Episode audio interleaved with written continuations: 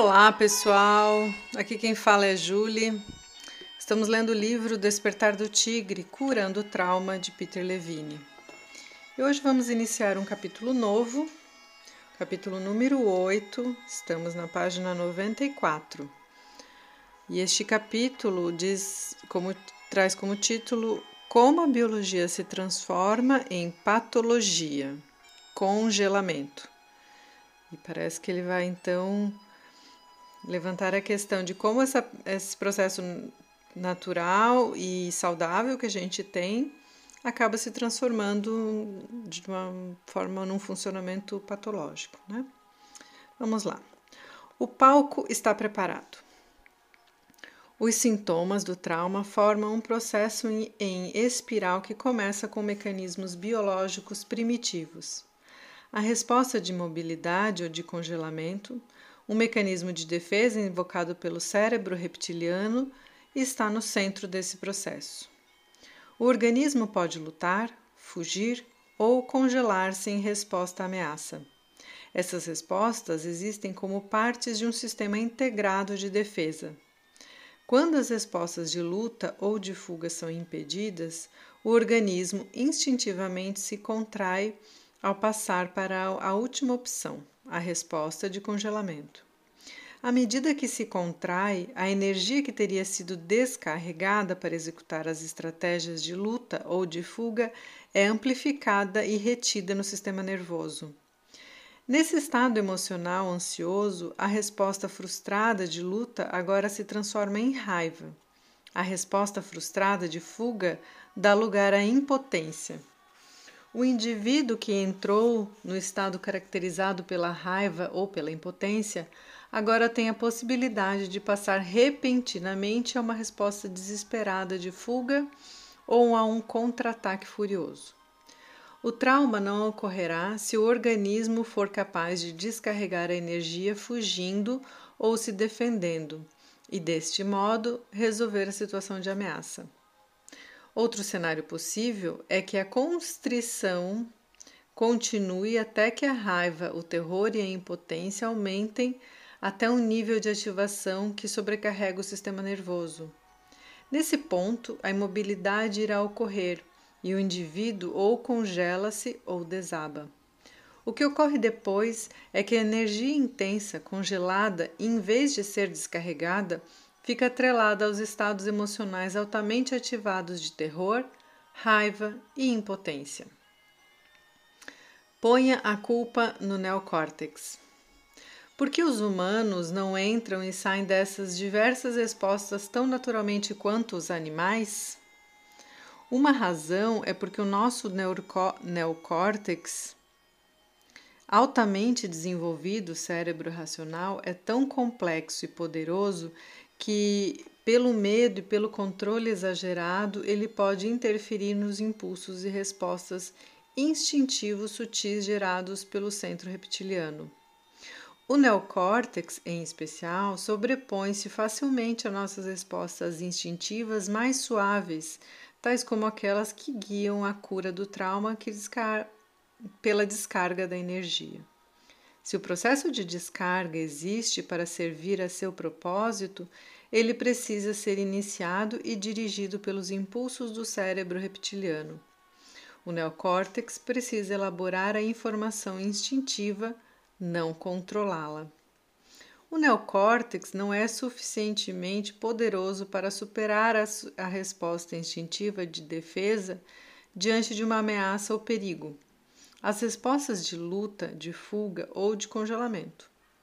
Nesse ponto, nós humanos ainda estamos inextricavelmente ligados à nossa herança animal. Os animais, entretanto, não têm o neocórtex altamente desenvolvido que interfira na volta natural ao funcionamento normal por algum tipo de descarga. Nos humanos, o trauma ocorre como um resultado da iniciação de um ciclo instintivo que não consegue chegar ao final. Permanecemos traumatizados quando o neocórtex supera as respostas instintivas que teriam iniciado a finalização desse ciclo.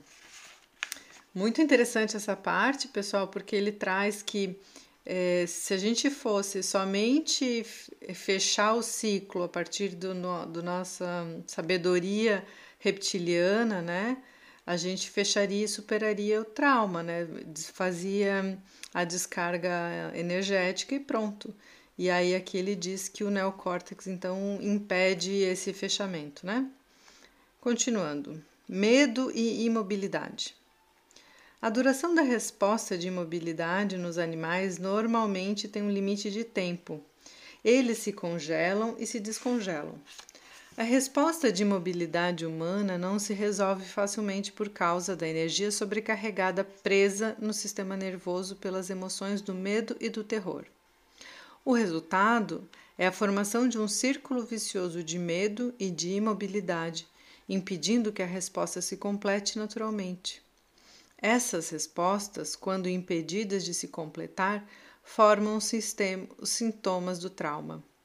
Do mesmo modo que o terror e a raiva ocorrem no desencadear da resposta de congelamento, eles darão agora uma contribuição para que essa resposta se mantenha, mesmo que não exista mais nenhuma ameaça real presente. Quando alguém se aproxima silenciosamente por trás de um pombo, talvez enquanto, enquanto ele está ciscando, e o pega com suavidade na mão, o pássaro irá se congelar.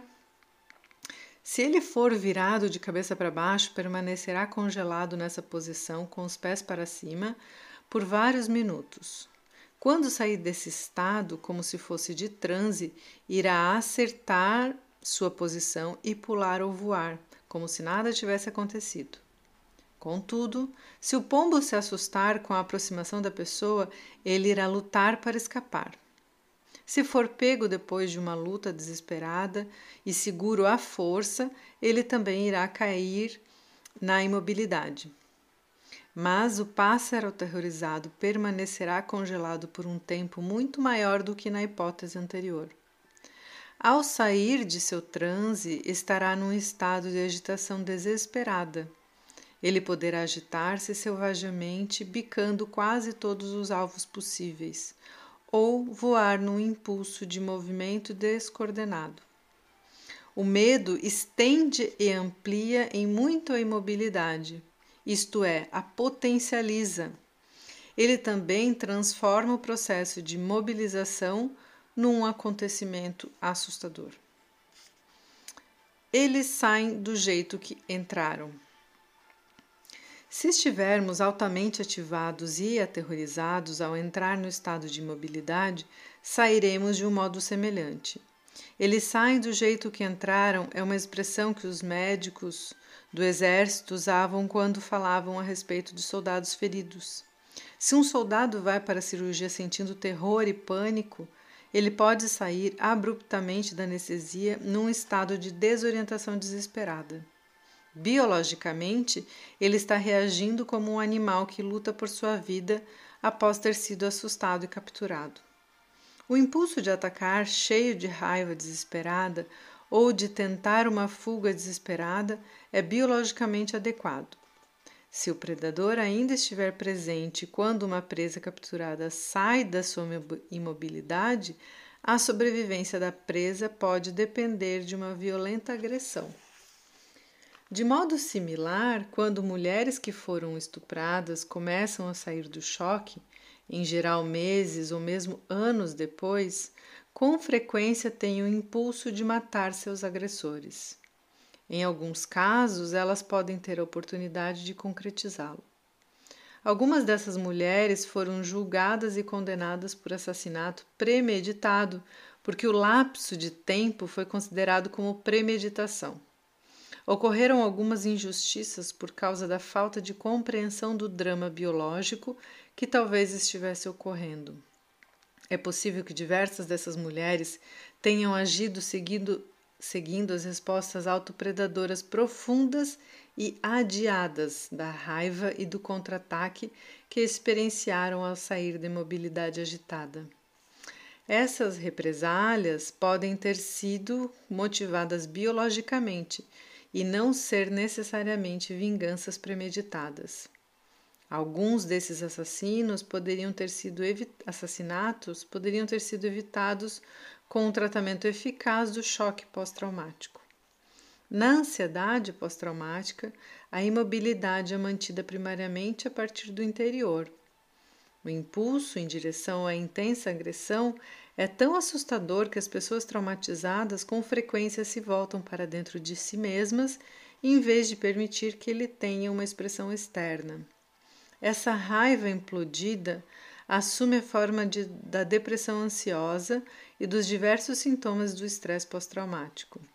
As vítimas do trauma que estão começando a sair da imobilidade frequentemente estão presas na armadilha de seu próprio medo da ativação abrupta e de seu potencial para violência, do mesmo modo que o pombo que tenta desesperadamente escapar, mas que é recapturado e mantido mais uma vez preso.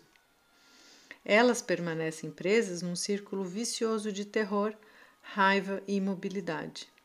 Estão prontas para uma fuga completa ou para um contra-ataque raivoso, mas continuam inibidas por causa do medo, da violência que sentem de si mesmas e dos outros.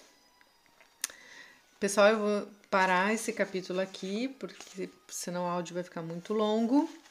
E ele vem então resgatando o quanto o nosso neocórtex, né, que, que faz tantas coisas boas para o ser humano, né? Que conseguimos é, refletir, né? Ter consciência de uma forma diferenciada dos animais, dos outros animais, mas que talvez impede de que a gente finalize o nosso processo de liberar o trauma que ficou congelado no nosso corpo, né?